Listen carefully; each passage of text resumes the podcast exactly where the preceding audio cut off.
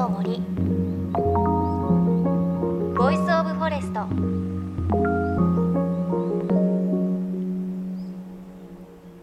おはようございます。高橋真理恵です。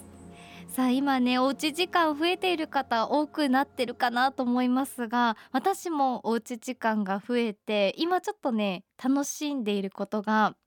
パッションフルーツの成長です。あの昨年小笠原に行ったんですが小笠原パッションフルーツが有名ですっごく美味しいのでぜひねお家でもこの味をと思って苗を持って帰ってきました。ちゃんとね検疫をして持って帰ってくるんですが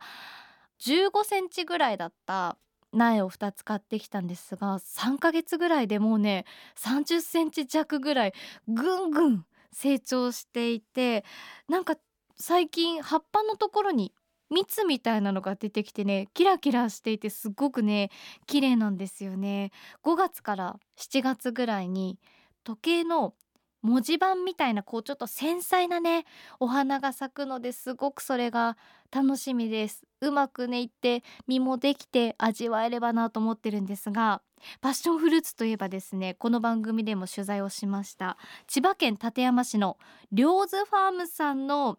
パッションフルーツの加工品が美味しいんですよ。そこのリリコイバターというのがねもう味が濃くて美味しくてあのおすすめなのでもしねおうち時間美味しいおやつ食べたいなという方いらっしゃったら両津ファームのリリコイバターをクラッカーにたっぷり乗せていただくとプチプチとした食感とちょっと甘酸っぱさとね美味しいんですよ。ちょっと本当に今思い出したら ちょっと口の中の水分が増えてきてしまいましたが私も頼もうと思います。なんとかね楽しくしてねおうち時間ね乗り越えていきたいなという感じがしています。さあ JFN38 曲を結んでお送りします。命の森 Voice of Forest。今週は日本の森里山そして私たち人間の営みに昔から関わってきた動物のお話です。その動物馬です。今回お話を伺うのは日本の在来馬各地に古くから存在する馬を追いかけ続ける女性フォトカメラマンの方です。実は日本の馬というのは森を守る役割をしている。そんなお話伺っていきます。私自身競馬がね大好きなんですが競馬ファンの方伝説の名馬の名前もたくさん出てきますのでお楽しみに。JFN38 曲をネットしてお送りします。命の森 Voice of Forest。今日も最後までお付き合いください。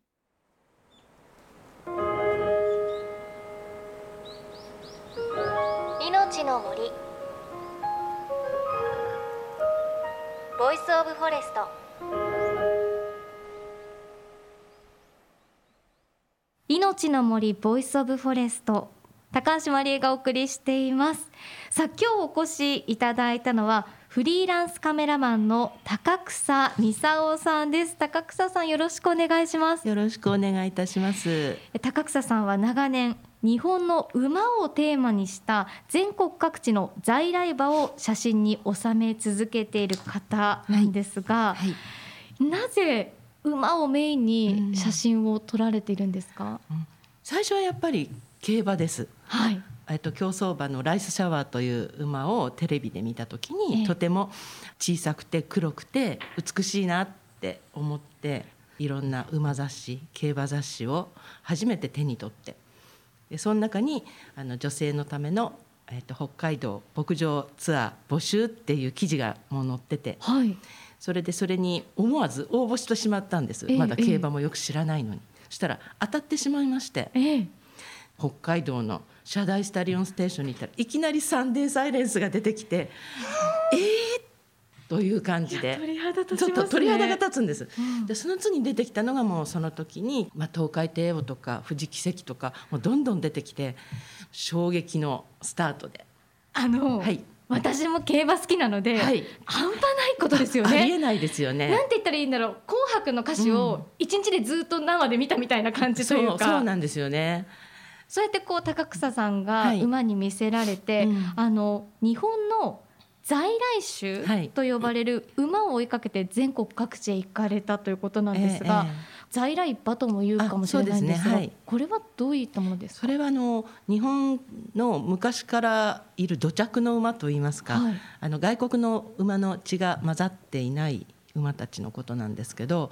一番分かりやすい特徴は、ええ、顔にこう流星がないんです。流星とか足とかの先に白いところがとにかくない。あいわゆるこうなんていうか鼻筋の線というか。そうあとこういうところに星がはいはい、ともないんです。はい、眉間のところとかそうそうそう。それがこうあの在来種としての一番大きな特徴なんですけれども。だからあの今在来種っていうのは8種類日本でも指定されてて、えええっと、北海道は土産北海道は種馬っていうのが正式名称ですけど、うん、通称土産子と言います、うん、それから長野県の木曽の木曽馬、えっと、それから愛媛県の野間馬、はい、それから長崎県対馬っていうあの島があるんですけど、え。そこでは大衆馬という馬がいます。あと同じ九州で、えっと、宮崎県の、えっと、三崎馬これは宮崎県にいるんですけれども、はい、で鹿児島と、えっと、奄美大島の間にトカラ列島っていう島々があるんですけど、はい、そこで生まれた馬たちのことをトカラ馬って言ってます。あとは沖縄の宮古島の宮古馬とそれから与那国島の与那国馬。へえ、はい、そっかじゃあその地域の名前がついてる馬がそうですね。8種類、はい、はいそうですね、ね、昔はたくさんいたんです江戸時代までは。ええ、でもあの明治になって、はい、あの要するに戦争に馬を借り出して軍馬生産をするようになった時に、え、日本の今今までいた馬はあまりにも小さくて力がなくて、うん、あと凶暴って言われてたんですけれどもそれで政府が国策として全部洋種の血を全部こう入れて馬たちを大型化しようあの力を強くしようというもう本当に馬政局っていうのができたぐらいで、はい、それでだんだんあの日本の馬っていうのは淘汰されっていうか根血になってって、純粋な日本の馬は、うん、だいぶいなくなったと思います明治期に。それまでは結構全国にもどこどこの馬どこどこの馬っていうのはちゃんとこう区分けもされてて資料も残ってるんですけど。いやいろいろその在来馬のお話を伺いねしていきたいと思うんですが、はい、その番組のテーマの森と馬の関係なんですが、はい。はい、どさん。こはまあ名前の通り北海道の馬ということで、北海道の森と密接な関係がある。そうですね。あのもともとどさんこはあの南部馬って岩手県とか青森県の方ですごく有名だった在来馬がいるんですけど日本の在来種が。で昔はその南部藩の人が昆布漁とかニシン漁とかをするために夏の間にそういう南部馬を連れて北海道に渡って運搬とかの仕事をさせてたんですね。だけど冬になった時にあのそういう人たちはもう本土に戻ってくるんですけど、はい、馬はそのまま置き去りにしたって言われてるんです。で北海道のその厳しい冬を馬たちが乗り越えるためにあのどういうものを食べてたかっていうと少ない雪の中でも育つ笹っていうのが都笹っていうのがあって、ええ、その都笹を食べてどうやら馬たちは野生の中で生き延びたっていうんですね。私があの取材したのはあの北海道大学の牧場の研究牧場さんの方にお邪魔したんですけれどもえっと、そこではそのどさんこが笹を食べて生き延びたっていう習性を利用して、えっと、森の中にどさんこを放すんですね。はい、今、はい、北海道って、まあ、日本全国結構そうらしいんですけれども森ってほっとくと笹が繁茂してしまって、えー、森が成り立たなくなる。それを大体ブルドーザーとかああいうので大体下書きっていうんですか草を取り除いて森を維持してることも多いんですけどその機械でやると全部その表の土が全部養分から何から全部ブルドーザーが持ってってしまうので、土が育たないっていうことも現状らしいんです。でそれをどさんこっていうんですか？あの馬を離すことによって馬に下草を食べてもらうとそうすると必要な養分っていうのはもう残るんだそうですね。でそうするとあの森がちゃんと保たれて新しい命もそこから生まれると。で、えっと、さらに馬たちがその木の芽を食べたり下を踏み固めて逆に森がダメになるんじゃないかっていう懸念もあったらしいんですけど、やっぱりその研究の結果それはあの森の樹木のあの間引きにつながって逆に日が差し込んで逆にあの新しい植生とかそういうものが保たれるっていうのが研究で分かったというふうに聞いてます。だから大体11月から12月に森に放牧してその時に下草刈りをさせてる。はい、そうすると春になって一度そのどさんこが入っていた森に入ってみると、うん、あのエゾエンゴサクとかあのカタクリとかそういった花畑がこうバーッとこうできててそれは全部どさんこ放牧された後に作られた花畑だっていうふうに言ってました。うん、へいやすごく面白い話で、うん、このどさんこの取材の様子っていうのが、うん、高草さんが昨年出された本、はいはい人と共に生きる日本の馬にも出てくるんですが、はい、ちなみにあのこちらの本今目の前にありますが、うん、2020年度の JRA 賞、うん、馬事文化賞を受賞されているということで、拝見すると本当に馬たちの綺麗な写真が出てきて、うん、一番面白いなと思ったのが、あの今お話にあったどさんこの群れが40頭もっといるかな、はい、その馬たちが全員こっちを見てるじゃないですか。てか多分全員高草さんを見てると思うんですけど、はい、私を見てると思います。あれはどういった状況だったんですか？あれはあのー、多分100頭ぐらいいたんじゃないかなと。これ100頭も、うん、それぐらいの馬たちがこう固まってたんですねたまたま。で近づいてったらその馬たちが一斉にこっちを何か来たぞって言ってこうバッと一斉見て。でまだその時は遠かったんですけども近づいていったら一頭の馬がとことことことここっちにやってきて、はい、私のことをちょっと探るような目で見て。それででもあのなんか納得したようにくるっと後ろ向いて群れの中へ戻っていって、うん、なんかあれあれあれ大丈夫そうよってあの人大丈夫そう。大丈夫そうよって他の馬にこう言うみたいに、えー、他の馬がドロドロドロっと来て 私の周りにこうドドドッとあの丸で囲んで。うんそうかそうかなんだこいつはなんだなんだってこうやじ馬って言いますよね、はいはい、まさしくあの状態で。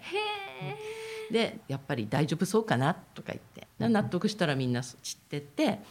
であと私はその馬たちを撮影させてもらいました。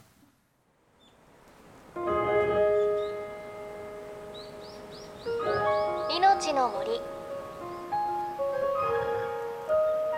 Voice of Forest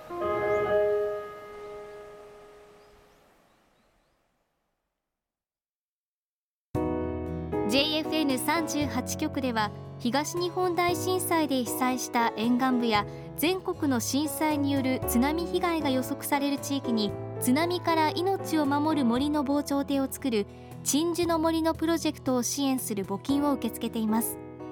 この命を守る森づくりに取り組んでいる AIG 損保は中小企業のリスクにフォーカスした損害保険のラインナップビジネスガードを法人会納税協会会員の皆様に提供しています。AIG 損保ではビジネスガード新規契約1件につき1本のどんぐりの苗木を植樹する命を守る森づくりを通じ被災地の復興全国の防災減災に取り組んでいます。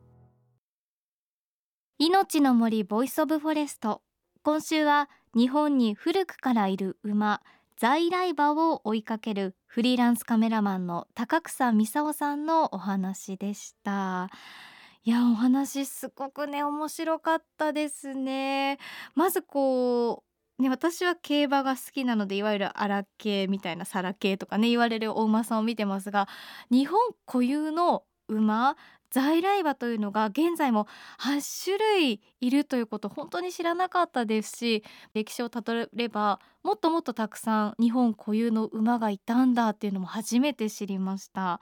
ね、さらにこう馬と人との関係って本当ね歴史があってお話にもありましたが馬が森に入ることで、まあ、そこの森がきれいに保たれたりと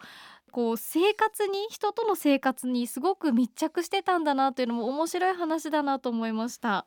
であとお話最後にありましたが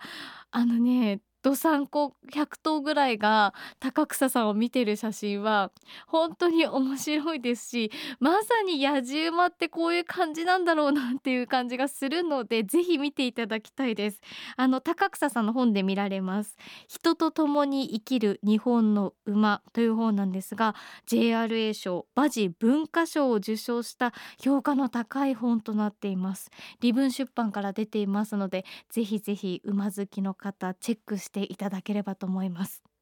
来週も高草さんの面白いお話続きお届けしていきます。そして番組ではあなたの身近な森についてメッセージお待ちしています。メッセージは番組ウェブサイトからお寄せください。命の森 Voice of Forest。お相手は高橋真理恵でした。この番組は AIG 損保の協力でお送りしました。命の森。ボイスオブフォレスト。